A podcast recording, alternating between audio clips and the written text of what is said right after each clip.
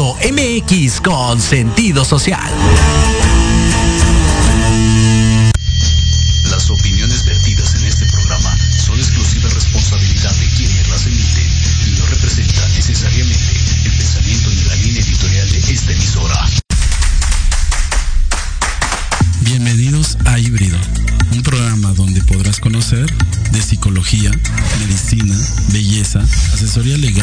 Métodos holísticos y espirituales y mucho más. Conducido por Israel García. Comencemos.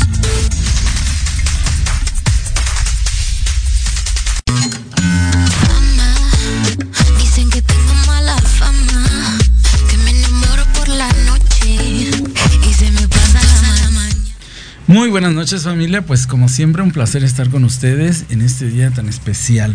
Fíjense que es un tema un poquito complicado, pero bueno, vamos a ir tocándolo poco a poco. Pero tengo una gran invitada, Mafer Vergara. ¿Lo pronuncié bien? Sí, está muy Porque bien. estoy muy nervioso. ¿Por qué? Porque es un tema como que muy complicado esta obra, ¿no? Pero ¿Por bueno, qué? y bienvenida Sandra. Ventura. Gracias, muy amable. gracias. Este, pero este tema de la diabla cabaret, Sí, de las diablas cabaret. o sea, y eres una diablita. Somos unas diablitas. ¿Cuántos son en escena? Somos tres en escena. Somos Ok. Amilira, eh, Ana Cris Ross y su servidora Mafer Vergara. Eh, dirige Francisco Granados y un músico también en escena, Mario Godinov. Perdón, Mario, si me estás escuchando. Nunca me sale su apellido. Esto, esta, esta obra eh, es cabaret, están hablando sobre la mujer sensual. El título de la obra es La mujer sensual. Eh, esta obra nació de un libro que el director encontró en alguna venta de garage. Ok. Y le escribió una tal señorita J, así tal cual, la autora señorita J. Y la abres y es un manual de cómo las mujeres pueden dar el placer a los demás. Y dando placer a los demás van a estar felices consigo mismas. Este libro se escribió como en los años 60 finales a los 70 y pues nos pareció de verdad muy revelador y muy fue muy choqueante darnos cuenta que eso fue en los 60, 70 y lo abres y es como ¿qué?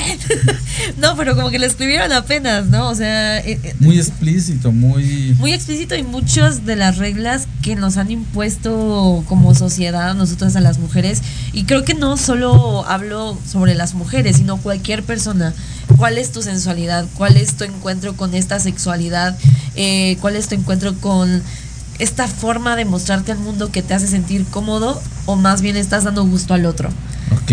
entonces va más o menos sobre esa línea y sobre esta, pues, revelación de decir, miren, esto es lo que encontramos hace cuántos años y seguimos ¿Y haciendo. cómo es tu vestuario? Yo tengo mucho interés en eso, ¿no? Yo tampoco Este, sé. ¿No?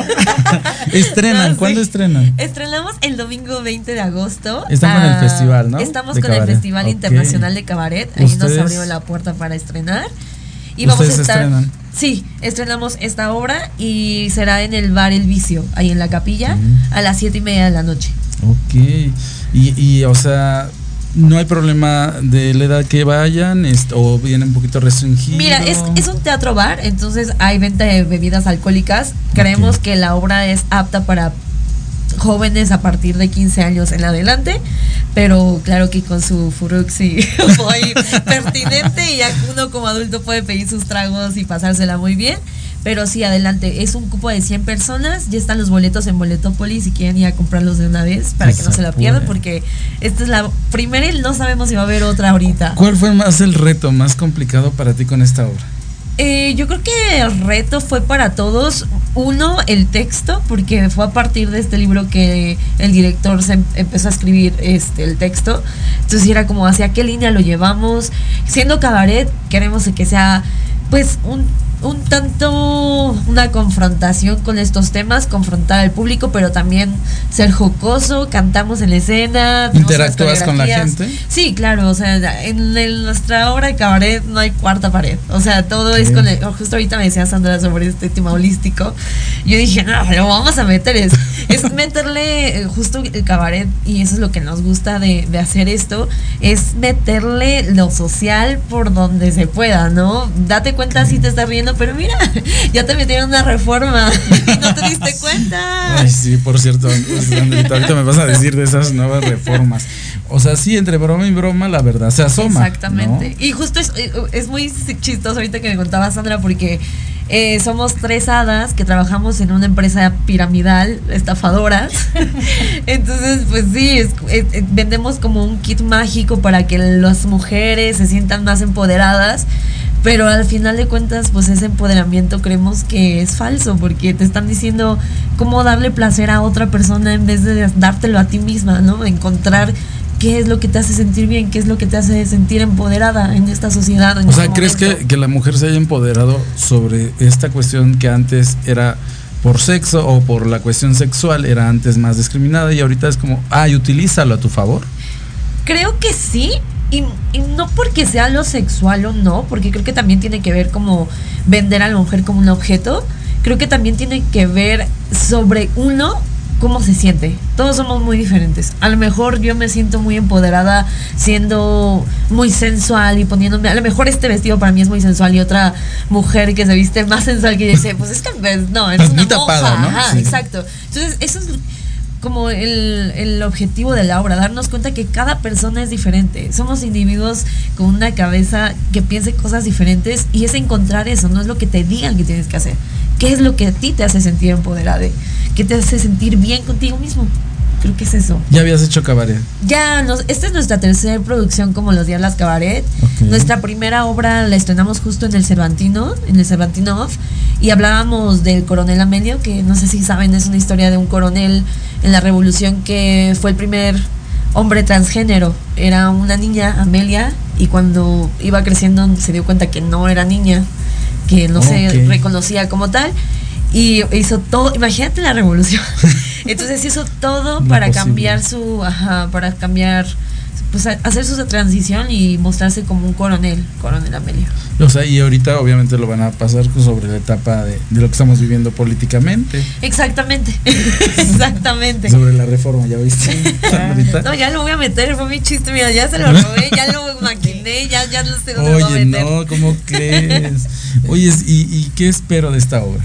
¿Qué esperas? Creo que te- esperas reírte, eh, esperas pasártela a gusto tomándote un trago y esperas, yo creo, eh, reflexionar qué es para ti estar empoderada, empoderada, empoderado, empoderada, que te hace sentir bien contigo mismo.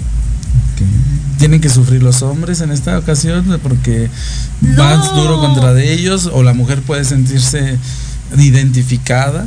Creo que no vamos contra nadie ni a favor de. Digo, nosotras somos tres mujeres actuando, más un eh, hombre, que es el director. Y él sale incluso. ah, bueno, no, porque no les voy a spoilear, pero. pero creemos que más allá del género, esto habla sobre las personas y los individuos por cada quien. No creo que nos vayamos.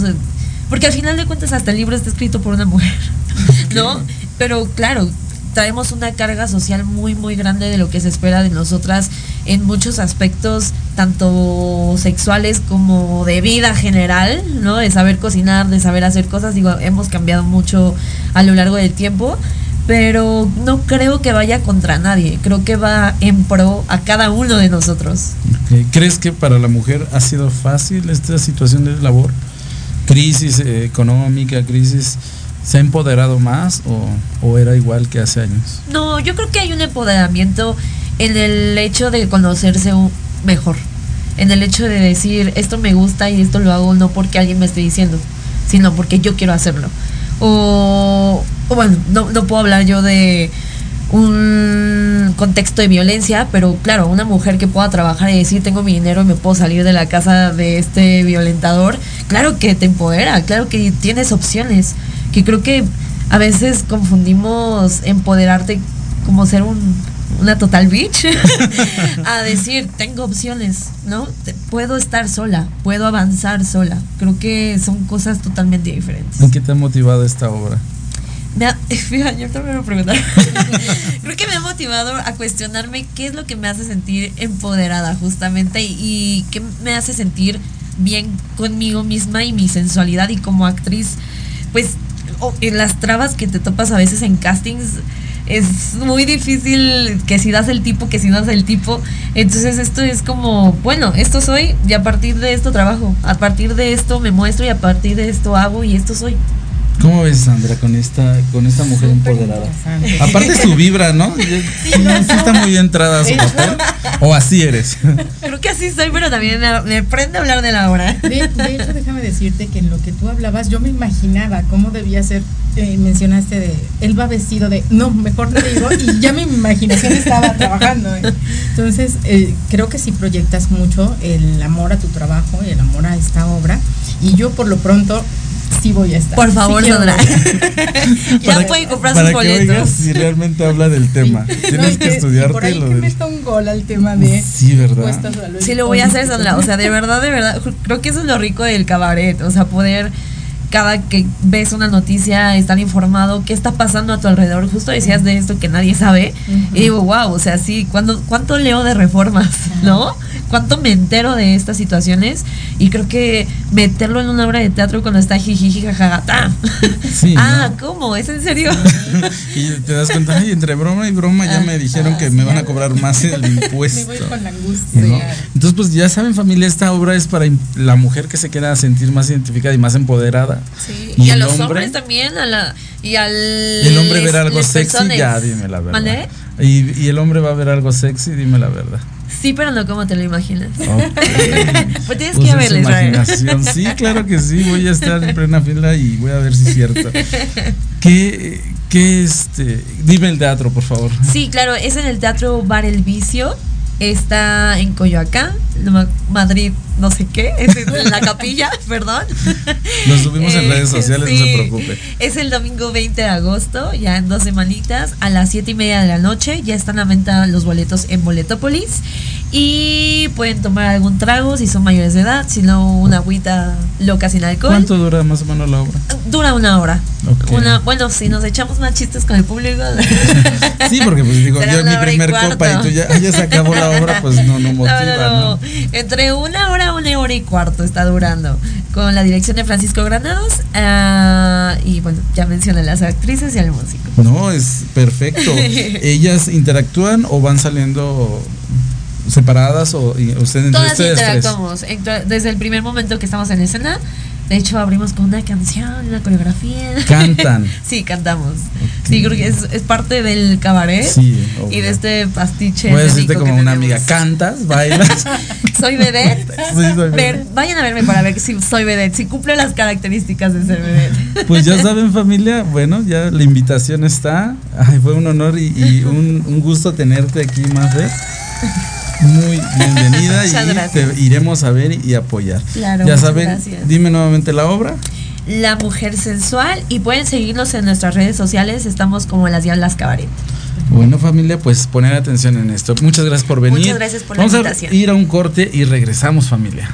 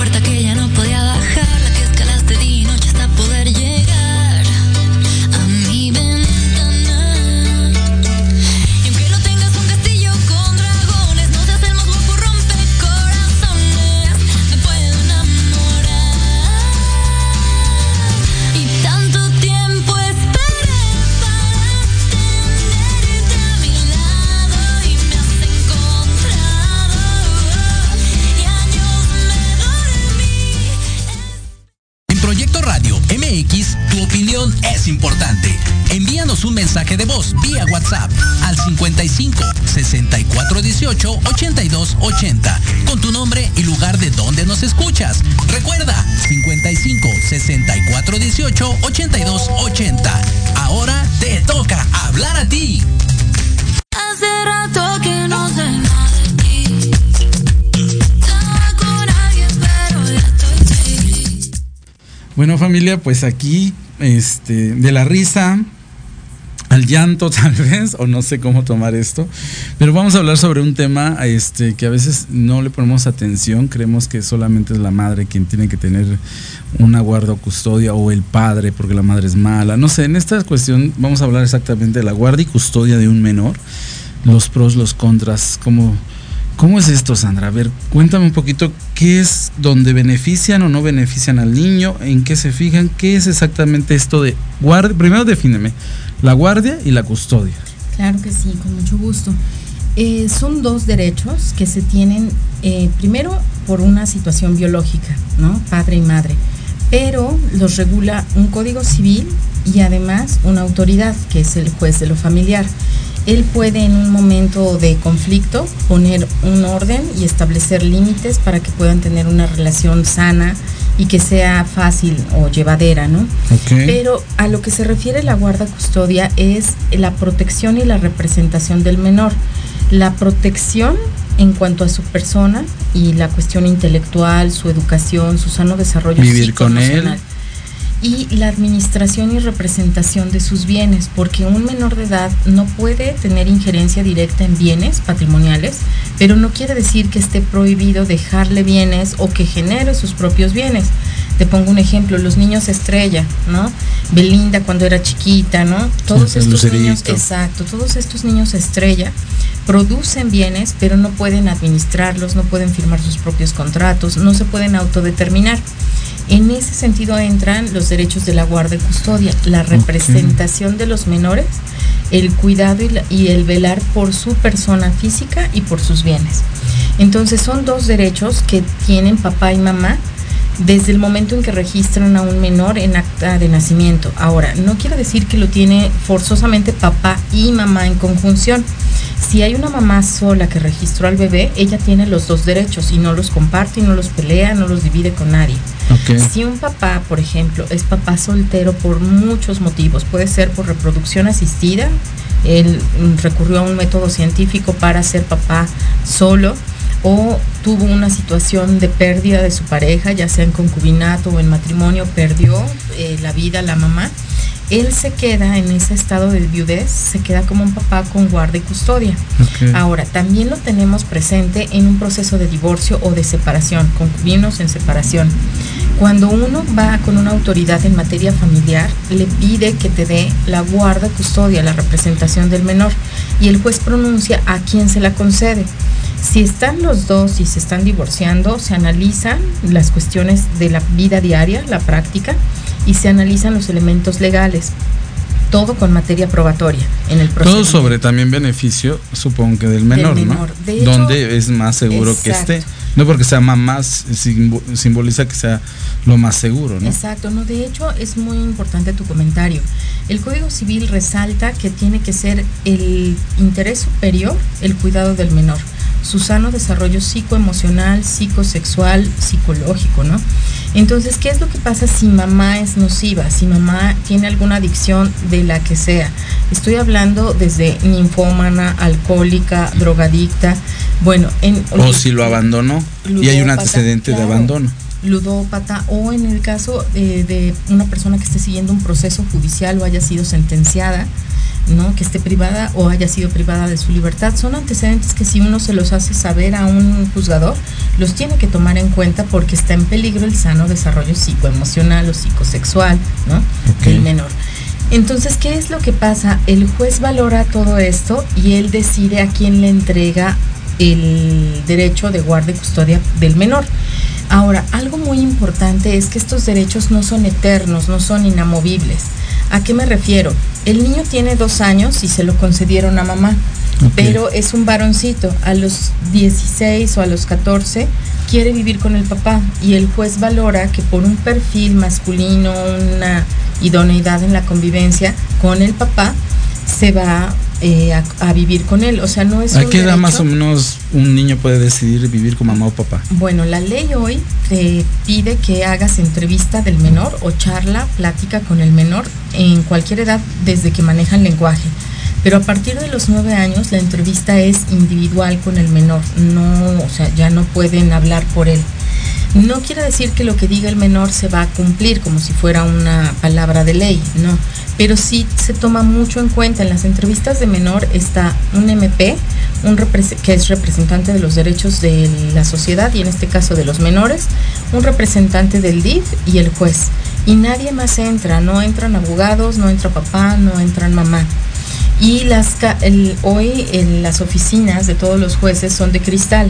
Entonces tú puedes ver cómo se desarrolla una entrevista de menor y si el, el juez o la psicóloga del DIF se dan cuenta que con solo mirar el niño es intimidado, por ejemplo, lo cambian de ángulo, ¿no? De aquel papá o mamá que ejerce por medio de la vista dominación sobre el menor.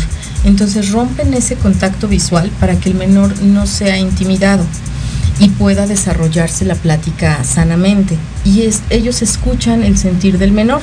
Ahora, no solamente es escuchar, es sometido a varias eh, periciales. Sí, te voy a decir, yo creo que juegos o sí. dibujos Así es. para que el niño, porque a veces los niños no hablan, ¿no? O no quieren expresar nada. Así es. Entonces, mm, me preguntabas a qué edad, Eh, desde los em, años en que maneje el lenguaje, debe ser escuchado.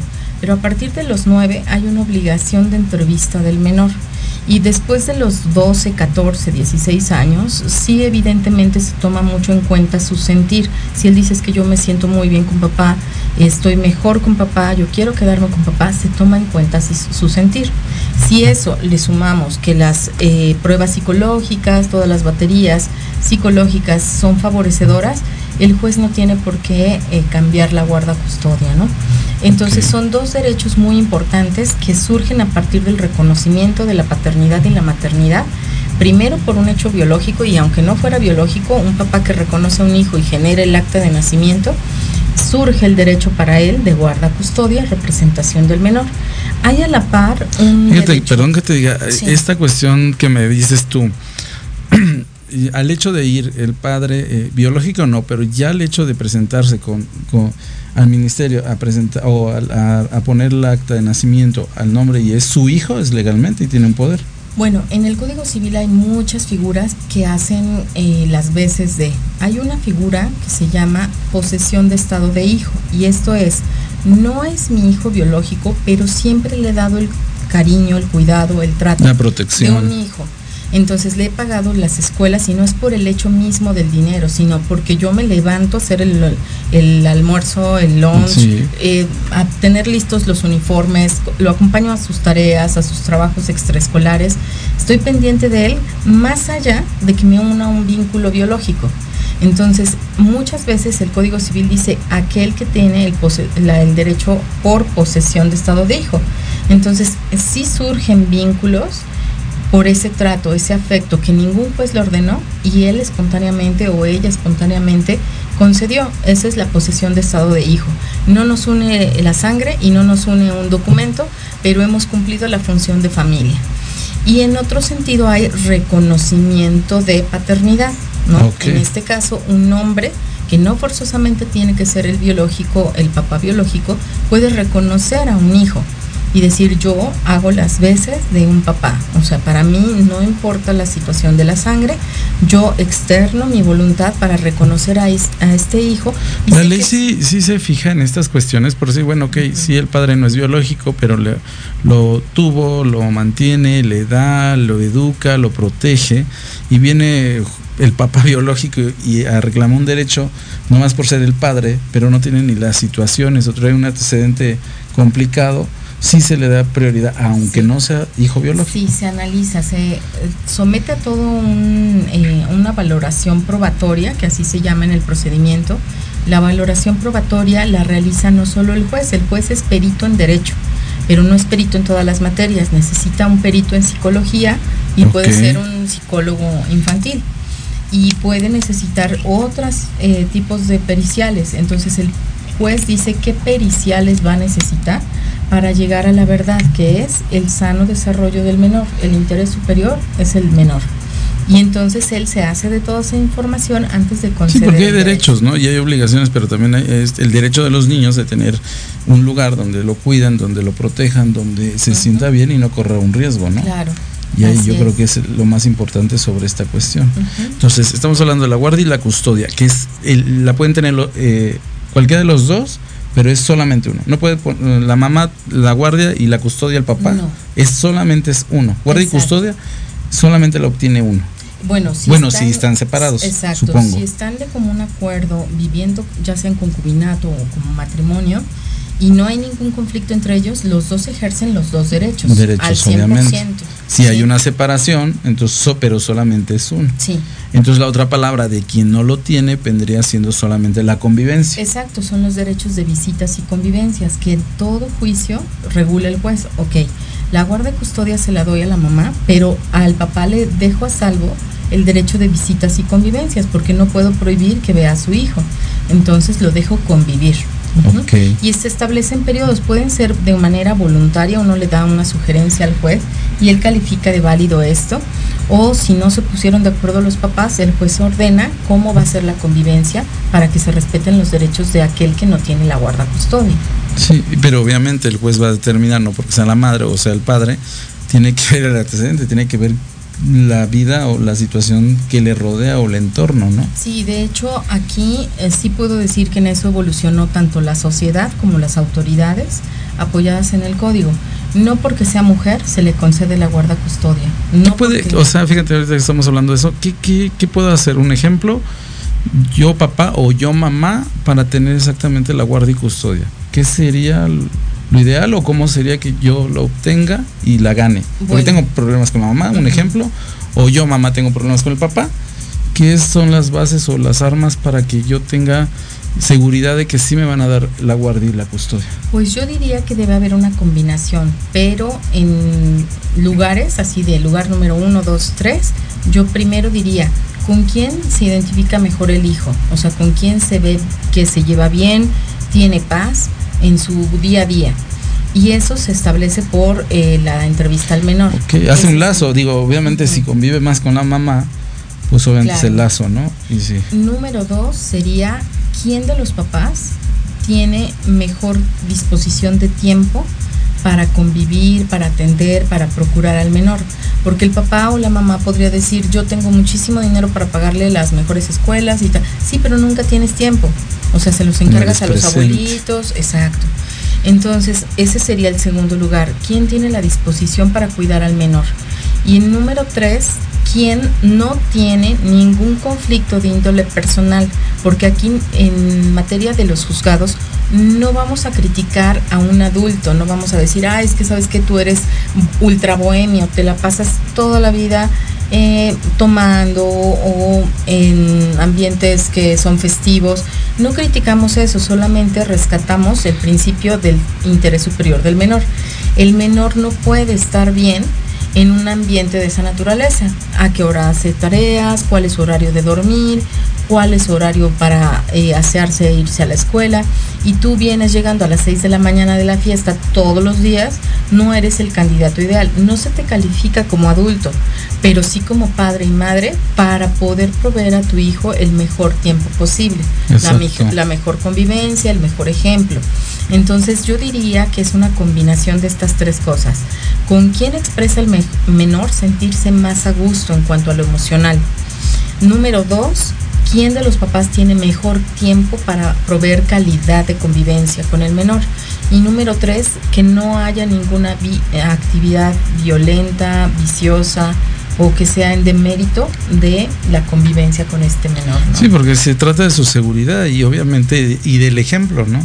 El que vea que sea un padre que es proveedor, que hace ejercicio, o toma agua o buenos alimentos y, y es trabajador, así el hombre hace mal, toma vicios y demás, ¿no? Claro. Entonces no es un buen ejemplo aunque sea proveedor económico. Mira, te voy a poner un ejemplo de un caso que yo tuve muy triste porque era difícil de probarle al juez, pero en las entrevistas de los menores salió a relucir todo.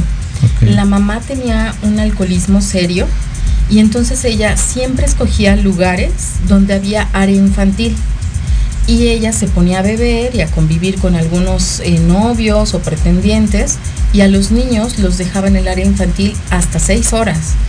Pero ya la edad de los niños ya no cabían en los juegos, Juegos. infantiles, entonces muchos, muchas veces no podían ellos explicar con palabras hasta que en las entrevistas decían es que ella cree que porque hay área infantil me la voy a pasar bien y no, porque no puedo subirme a los juegos, no entra ya el cuerpo del niño en el juego y la mamá se alcoholiza en el restaurante, que es restaurante bar, y ella pensaba, me salva que hay área infantil, y ahí abandonaba a los niños cuatro horas, seis horas. Y delante de la gente estoy con mis hijos y, convivo con ellos cuando realmente no, ¿no? Entonces eso, esas situaciones fueron muy notorias para el juez.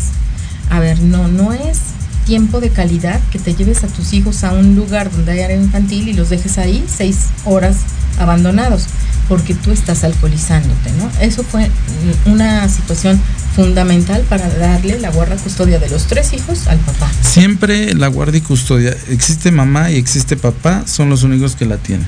Si en Sí, caso en de que mamá o papá eh, murieran, pueden ser eh, los familiares consanguíneos directos de papá y mamá. Pueden ser hermanos en sentido colateral o ascendentes, abuelitos, si es que tienen la edad y la capacidad física para proveer. Sí, porque la edad, ¿no? Estamos hablando de un niño que sí es imperactivo o requiere correr Claro. y la, la persona ya es mayor, pues Ya no, no va a poder o no lo puede llevar a la Pero siempre y cuando no es, exista ni el papá ni la Ni mamá. ¿no? Así es. Porque si existe alguno de los dos, ninguno de los abuelos, tíos o parientes pueden opinar sobre la vida. Ahora, casos de excepción que son únicos en el sentido de que no vienen establecidos en la ley, pero no tampoco quiere decir que estén prohibidos.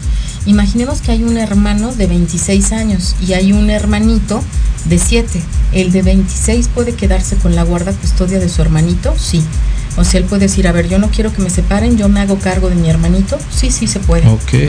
Pero exactamente mientras no esté papá o Papá mamá. y mamá, exacto. ¿no? Mientras exista uno de los dos, pues de- de- no pasa en esta cuestión, Sí, ¿no? el derecho de guarda, custodia y la patria potestad, que también es un derecho que tienen mamá y papá, no se pierden por nada del mundo, salvo por la comisión de un delito contra los propios hijos. Y hablo de delitos eh, generalmente de orden de se- eh, sexual. Y en el caso concreto, cuando hayan violentado o atentado contra la vida de los menores, eso sí es un motivo de pérdida de la guarda custodia.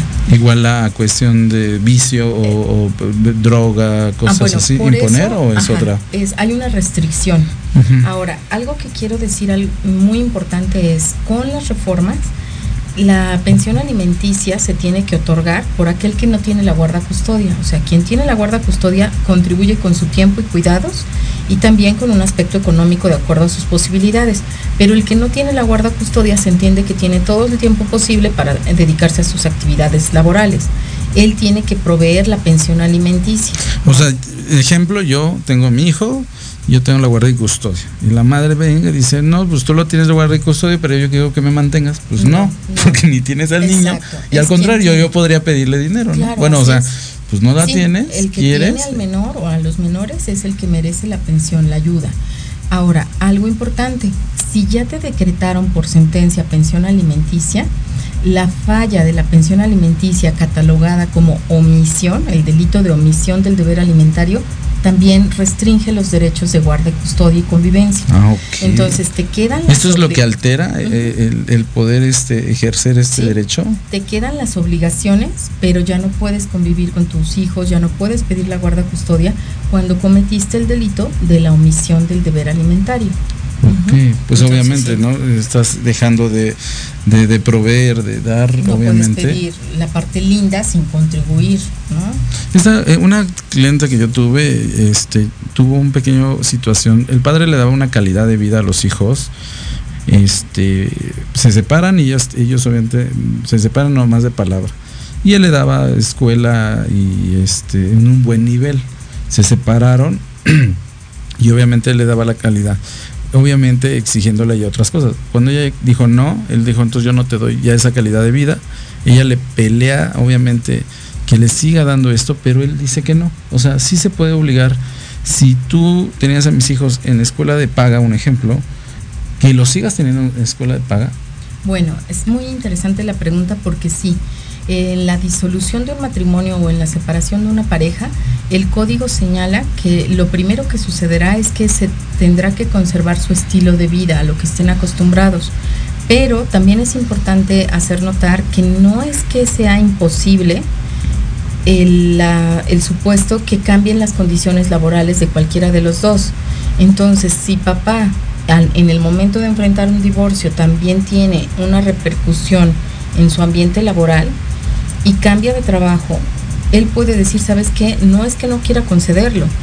O sea, sí quisiera, pero ya no puede. No, el de mi cliente sí tiene las posibilidades, tiene el Ah, mismo nivel. ahí sí hay Más bien fue, ah, me quisiste, este, sí, porque él fue de coraje y decir, ah, me, me quisiste demandar, este, entonces yo no les doy a tus hijos. O sea, Eso y sí es entra desgraciadamente eso, Es- ¿no? ahí sí se tendría que solicitar del juez la apreciación y la valoración de lo que es la presunción de la mala fe. Presumo que por mala fe tú les estás negando una calidad de vida que sí merecen y que sí se puede, a lo que estábamos acostumbrados. Y eso sí se tiene que presentar a valoración. Es que volvemos al hecho de egos, eh, enojos, eh, separaciones, donde no se dan cuenta que el único que van a perjudicar pues, son a los hijos, ¿no? Claro. Y a la sangre, porque al fin del día son sus hijos, y si le estabas dando una calidad nomás por darle la torre a la mamá, pues el- a quien le estás dando la torre son a tus hijos, ¿no? Sí, así es. Sinceramente, ¿no? Sí. Y, y estos procesos, ¿cómo, ¿cómo van? O sea, ¿realmente ha habido más reformas, más, más amplitud? este ¿O solamente es eh, el conocimiento del juez el que determina? O sea, no, sí, ¿cómo? en esto creo que ha habido... Su opinión y ya. No, en este tema creo que ha habido mucho avance en cuanto a la apertura del criterio tanto de las autoridades como el entendimiento de la sociedad. No descarto que existan y existen todavía los casos en donde se tratan de castigar entre los adultos, eh, violentando la convivencia, en- impidiendo ver a los menores, pero la realidad es que hoy hay muchísimas herramientas legales, la autoridad tiene muchas herramientas legales para que los menores puedan convivir sanamente y con armonía con dos papás que están separados. Entonces, bien llevado un procedimiento de guarda-custodia con el convenio de régimen de visitas y convivencias, no tendría por qué limitarse el derecho de uno y las obligaciones del otro, ¿no? Yo tengo un, es que trabajo yo también con gente, ¿no? Y tengo un- una persona donde él se queda con su hijo y este y, y la madre, aunque lo está peleando y demás por las condiciones de vida y por las con- condiciones como es, no, no, no, no se lo han otorgado, ¿no? Y al fin del día, el, el hombre ahorita yo siento que él ha tomado más decisiones o, o luego más participativo en cuestión de que sí quiero cuidar a mi hijo y que sí quiero proteger a mi hijo.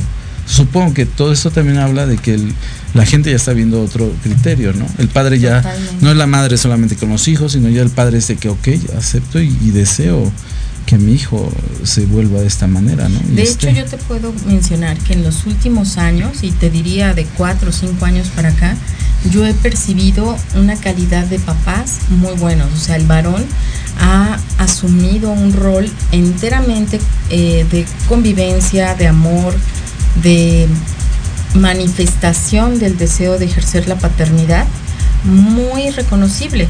O sea, yo te podría decir que comparativamente en otros años, hace muchos años los hombres no eran tan amorosos ni tan expresivos con sus hijos. Sí. Y hoy puedo decir que hay padres excelentes en donde no puedes negarles la guarda custodia porque incluso los propios hijos manifiestan su deseo por el amor que han recibido eh, manifiesto, ¿no?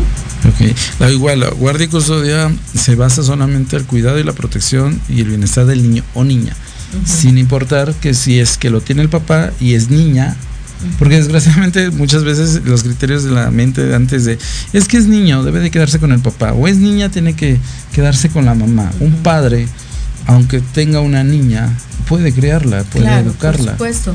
De hecho, mientras no haya conductas o avisos de peligrosidad en la convivencia, no hay por qué creer que un papá eh, no puede convivir con una hija, ¿no? O que una mamá no puede convivir con un hijo. ¿Cuáles serían los, los aspectos que realmente podríamos ver que, que te quitaran esta guardia y custodia? Mira, antes existían causales de divorcio. En las causales de divorcio, la infidelidad y la alta promiscuidad eran motivo para no darte la guarda custodia. O sea, si tú estás cambiando de parejas constantemente, no te puedo dar a los niños. Y no porque te critique, vuelvo al tema de no te critico como, como adulto, pero por el desarrollo del menor, esta promiscuidad que traes en tu vida no es apta para el menor que todavía no tiene criterio para entender. Entonces, en esos casos era muy notorio. Hoy en día ya no se necesita demostrar causales de divorcio, no tienes que decir por qué te divorcias. Pero si en la parte del desarrollo probatorio tú alegas la peligrosidad por el cambio de parejas en el esquema de modelo mental para el menor, ¿no? Como un desarrollo psicológico, podría ser analizado. No quiere decir que sea determinante o concluyente, pero sí puede ser analizado. Y en esta cuestión de, ahora, obviamente la sociedad abierta, este, la mamá es mamá y mamá, papá es papá, dentro de la sociedad, que, que a un niño le digan es que no debe estar con el papá porque es un homosexual, ya no entra estas ideas No. o sigue abierto este tabú. No, ahí en donde hacen énfasis es en la entrevista con el menor. Si el menor expresa cierta incomodidad o cierto cuestionamiento que le puede afectar en su desarrollo psicológico, sí se toma en cuenta. Pero si no hay un inconveniente de esa naturaleza, no, o sea, eh, y te voy a decir, hay un principio del derecho que operaba desde los romanos y refiere donde la ley no distingue, el juez no lo hará. Si la ley no dice que en temas de eh, preferencias sexuales diversas se tiene que limitar la guarda custodia, el juez no lo puede hacer. Aunque su criterio humano diga otra cosa, como juez todas las sentencias tienen que ir fundadas, que es un fundamento legal, un artículo, y motivadas. Tu motivo es el humano, pero como conocedor del derecho. Lo que te pasa en tu mente como criterio humano no interesa. La sentencia va fundada y motivada. Y ahí aplica el principio, donde la ley no distingue, el juez no lo hará. Si la ley no dice que un papá homosexual no puede ejercer la guarda custodia, el juez no lo puede prohibir. Si has tenido alguna experiencia que digas, ay, creo que la ley no fue tan, tan correcta, o sea, que digas, este, le dieron a- al, al menor a la mamá, pero la mamá, este, supo, no lo atiende, no lo ve, pero al fin del día se gana esto. ¿Has tenido alguna experiencia de este tipo que dices, ay, Sí, lamentablemente eh, puedo decirte que hubo la inercia de muchísimos años en donde la mamá era la que recibía el dinero y el papá era el proveedor y nos quedamos con ese esquema. Y las mujeres eh, abusaron, ¿no? O sea, aprovecharon malamente de esta situación. Entonces ellas recibían el dinero y se peleaban la guarda custodia no por amor a los hijos, sino porque era el vehículo para acceder a la mensualidad. Entonces había mamás que peleaban la custodia de una manera aguerrida y decías, pero amorosa no es, no claro, pero son tres hijos y si ella entrega a los tres hijos se queda sin mensualidad. Entonces, eh, lamentablemente las peleas de guarda custodia en el fondo, velado, está el tema económico. De quien tiene a los niños accede a la pensión Sí, porque dicen, se la ganó la mamá, pero no les pone atención, realmente no Exacto. los cuida, y el padre sufriendo porque al fin del día ve que sus hijos padecen, ¿no? Y muchos papás lo que me dicen es, licenciada, yo le doy todo a mis hijos, pero en especie, o sea, no le quiero dar dinero a ella. Yo hago despensas, yo pago colegios, yo compro uniformes útiles, yo los llevo de vacaciones, porque si yo le doy el dinero, ella se lo acaba en ella y no le llega a mis hijos. Y se puede hacer, Sí. la justicia o el, el juez puede determinar, ok, no das económico, lo das en especie, Sí. también lo puede hacer sin problema. Sí, por supuesto. Y de hecho lo dice el Código Civil. Los pagos eh, no forzosamente tienen que ser en pecuniario, pueden ser en especie. Y en especie es, te compro seguros de gastos médicos mayores, te pago las escuelas, te hago la, la- la despensa y entonces no les falta nada a los niños, pero no entrego el dinero en efectivo a la mamá. Ahora, no sé, estoy un poquito y quiero que me saques de mi duda. Por ahí escuché que ahora para que te dieran, no sé, la de conducir o el pasaporte, este, si tenías un proceso de este lado de no cumplir como padre, no te lo otorgaban. Sí. ¿Está vigente? Sí, es real. Si tú estás en una lista de deudores alimentarios, pero esto es, decretaron una pensión alimenticia, está operando porque un juez te ordenó cuánto tenías que pagar y tú eres incumplido en el pago de esa pensión, te vas al registro de deudores alimentarios. Y en ese registro de deudor alimentario pierdes derechos. Y en estos, ahora quien aparece en esa, en esa lista de deudores o incumplidos en alimentos no puede tramitar su licencia, su pasaporte y su INE. Ok, y eso no es ir con, contra sus derechos, sino es Mm, hacerlo responsable. Exacto, es de alguna manera, nosotros tenemos un término que se llama coercibilidad, es un poder coercitivo para hacer cumplir una resolución de un juez. Ok. Si yo no te imprimo, imprimo esa fuerza, tú no haces nada, no te sientes obligado. En cambio, yo cerrando un poquito estos esquemas, te obligo a cumplir una responsabilidad que es ser un, ser un buen padre o una buena madre. Y la madre se tiene que aventar el proceso nuevamente de que si ya determinó el juez que no da el papá eh, económicamente el dinero, este, y ok, sí, ya dijo el juez que sí, pero yo no lo quiero hacer. O sea, también hay una sanción o Sí. puede llegar hasta la cárcel. Sí, de hecho es un delito. El no pagar la pensión que ya te ordenó un juez es un delito. Siempre y cuando se acumulen 90 días consecutivos, o sea, tres meses consecutivos, Ok. sin pagar la pensión alimenticia es motivo de un delito. El delito no lo conoce el juez de lo familiar, tienes que ir ante un, ministerio público para presentar tu denuncia y entonces se sigue la vía penal, pero el, el delito se comete. ¿Y qué pasa cuando el papá dice, bueno, pero no tengo trabajo? O porque así al fin del día agarra y dice, ¿sabes qué? Me salgo de trabajar porque habemos, o habe gente que dice, me salgo de trabajar para que no me cobren la pensión. ¿Qué pasa en esa cuestión? La Corte ha resuelto que aquel que no se le puede demostrar ingresos está obligado a un salario mínimo vigente. Y hoy te podría decir que sí traigo sentencias de personas a las que les aplicaron esto y están pagando 6.233 pesos mensuales porque no pueden comprobarse sus ingresos.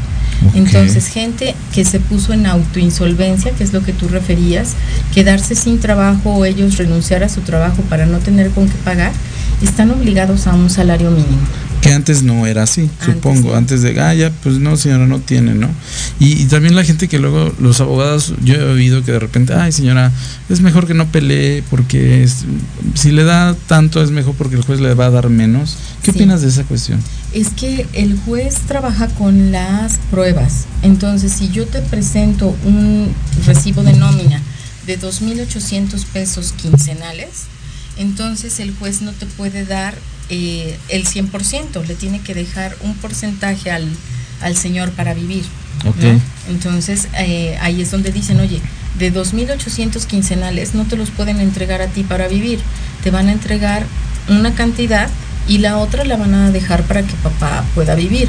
Si papá presentó como etapa probatoria, en digo, como pruebas, contratos de arrendamiento, tarjetas de crédito y demás, pues está demostrando en qué se va su dinero. Entonces el juez imposible, no puede entregarte el 100% del ingreso de la otra persona, ¿no? Ok, pero sí, por decir, ok, salí de, de- como tú dijiste ahorita, o quiero entender, no tengo trabajo y renuncié, pero le compruebas que está gastando, que tiene tarjetas, que lleva una calidad de vida diferente, dices, a ver, Claro. ¿no? Porque hay papás o, o gente o, que son comerciantes y que no declaran y que no puede el juez determinar sus ingresos, pero entonces sí puedes comprobarle así, ¿no? Tiene, tiene quién, calidad de vida, pero tiene una calidad un diferente. que no corresponde a alguien que no está trabajando. O hay muchas personas que hacen que aparezcan familiares, por ejemplo, ellos no reciben nada por banco, pero lo recibe la abuelita. Entonces la abuelita dice, oye, tiene 74 años y sus reflejos mensuales son de una persona productiva, cuando ella está inscrita en el INAPAM, ¿no? Entonces, de esa manera tienes que ir construyendo las pruebas para demostrarle al juez que están esquivando la eh, demostración de ingresos, ¿no? Yo creo que aquí familia, eh, digo, independientemente seas hombre o mujer, es, es, es tener el conocimiento, apoyarse de alguien que tenga este conocimiento, porque solamente nos quedamos en el aspecto de que me lo van a quitar o este te voy a demandar y te voy a pelear dinero sin saber que es, hay que ver todos estos factores, ¿no? Hay que ver que realmente el niño esté protegido, que el niño tenga donde vivir bien, que tenga obviamente una calidad diferente, sus derechos como cualquier niño, ¿no? Claro. y que la madre no, no por ser madre que haya, lo haya traído al mundo simbolice que, que realmente le va a dar esta situación. Sí, ¿no? hay mujeres que eh, tristemente lo digo eh, desde el aspecto del género que son muy abusivas y que ven en los niños el hecho de un acceso a una, a una vida que ellas no están produciendo, ¿no? Ok. Este, pero es que es algo muy, muy complicado. Y para ir resumiendo esta cuestión, eh, un poquito, ¿qué consejo darías o qué me, qué me orientarías sobre con las mujeres o hombres que quieren una guardia y custodia? ¿Qué, Bueno, yo eh, diría que lo primero es siempre tener una comunicación muy franca y muy, muy abierta con los hijos, para que el hijo se sienta en la comodidad de ser quien exprese. Yo me quiero quedar con mamá, yo me quiero quedar con papá. Pero no por el, el hecho de un capricho, sino de, a ver, yo me siento muy bien, muy bien querido, cuidado, atendido por papá o por mamá. Entonces, lo primero y que es vital y que casi nadie lo prepara en su día a día es que haya esta libertad en la comunicación con los hijos, que ellos puedan en una entrevista con un juez decir por qué me quiero quedar con papá, por qué me quiero quedar con mamá. Y sobre todo familia, quitarse el mito de que un niño, porque es menor, menor está hablando de 3, 4 años, 5, no entienda. Yo creo que es cuando el niño es más expresivo y, y- Claro. y- y sabe quién lo ama, ¿no? Claro. Y, y con quién lo protege, ¿no? Sí, Porque al fin del día puede tener abuelos, tíos, parientes, pero al fin del día dice, mi mamá me cuida, ¿no? A pesar que pueda hacer que lo corrija, lo regañe, pero el niño va a percibir, sí, mamá me corrige y me regaña, pero es mi bien porque me cuida, me apapacha, me atiende, o viceversa, ¿no? claro. El papá me está este, eh, protegiendo, ¿no? Y yo creo que es exactamente acercarse a esta comunicación, este diálogo con los hijos, como tú dices, y no porque ya estén grandes, esperar, ya crecerá, ya se dará cuenta quién es su papá y cosas por el estilo, ¿no? Sí, no, esto es negativo. Ahora, te voy a decir, en la práctica, yo he confirmado que los niños, los pequeñitos, tienen una memoria a corto plazo. O sea, quieren al que está en el momento. Entonces, si tú perdiste la convivencia con tus hijos tres meses, a quien van a decir que adoran es con quien están. Entonces, aquel que piensa que porque fue buen padre cinco años, los hijos a los diez lo van a seguir queriendo y diciendo que lo aman, no, porque ya van cinco años de separación. Los niños tienen memoria a corto plazo, entonces no te puedes fiar de eso. Tienes que ser un padre o una madre presente y en esa presencia muy dinámico, muy amoroso, muy armonioso, porque los niños están con sus afectos a corto plazo. ¿no? Exacto, ¿no? Y ya, obviamente, ya cuando decidimos qué tanto fue bueno mi papá o no, yo creo que ya es, si a uno ya de adulto nos cuesta trabajo decir si fue buen, buen papá o fue buen mamá, Claro. ahora imagínate a un niño, ¿no? Claro, no. Pero yo creo que los hechos y familias, yo creo que son esto más, ¿no? De dar los hechos, las, más que palabras, es también acciones, ¿no?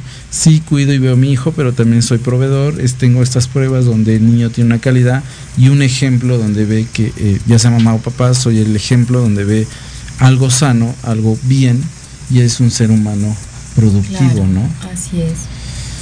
Este tema es complicado, pero es Sí. in- intenso, ¿no? ¿Este proceso se llevan fáciles o se complican en No, años? son, eh, bueno, no deberían de ser años porque eh, se entiende que los niños eh, necesitan una resolución pronta, pero lo- los amores y los odios entre los adultos hacen que no acaben las batallas pronto.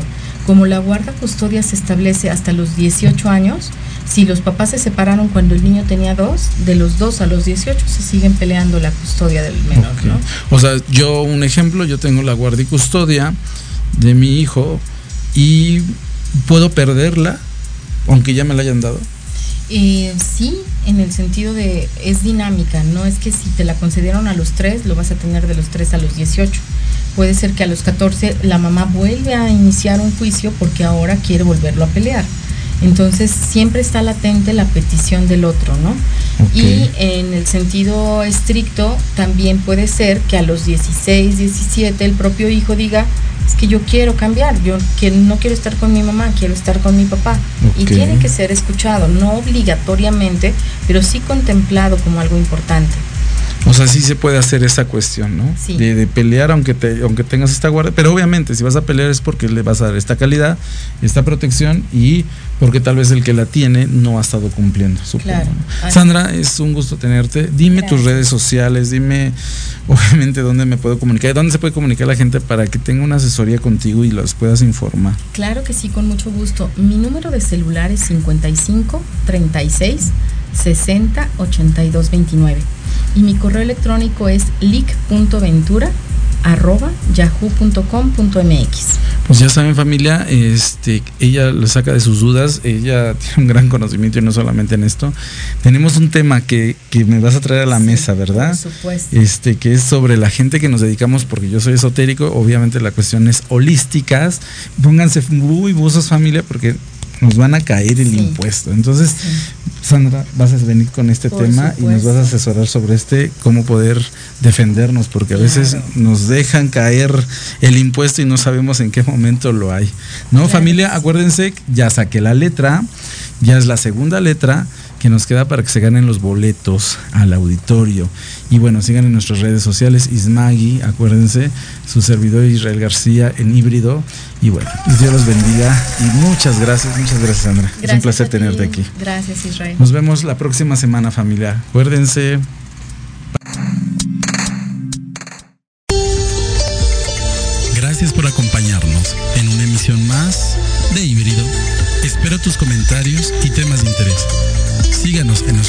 Sociales, arroba Ismagui.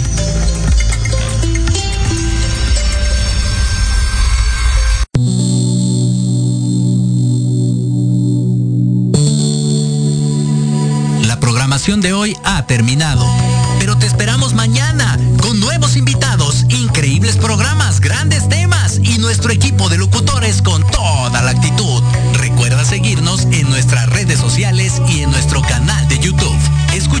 Podcasts en iVoox y en iTunes. Te dejamos con la mejor música de bandas y artistas independientes. Que pases muy buena noche y recuerda Proyecto Radio MX con sentido social.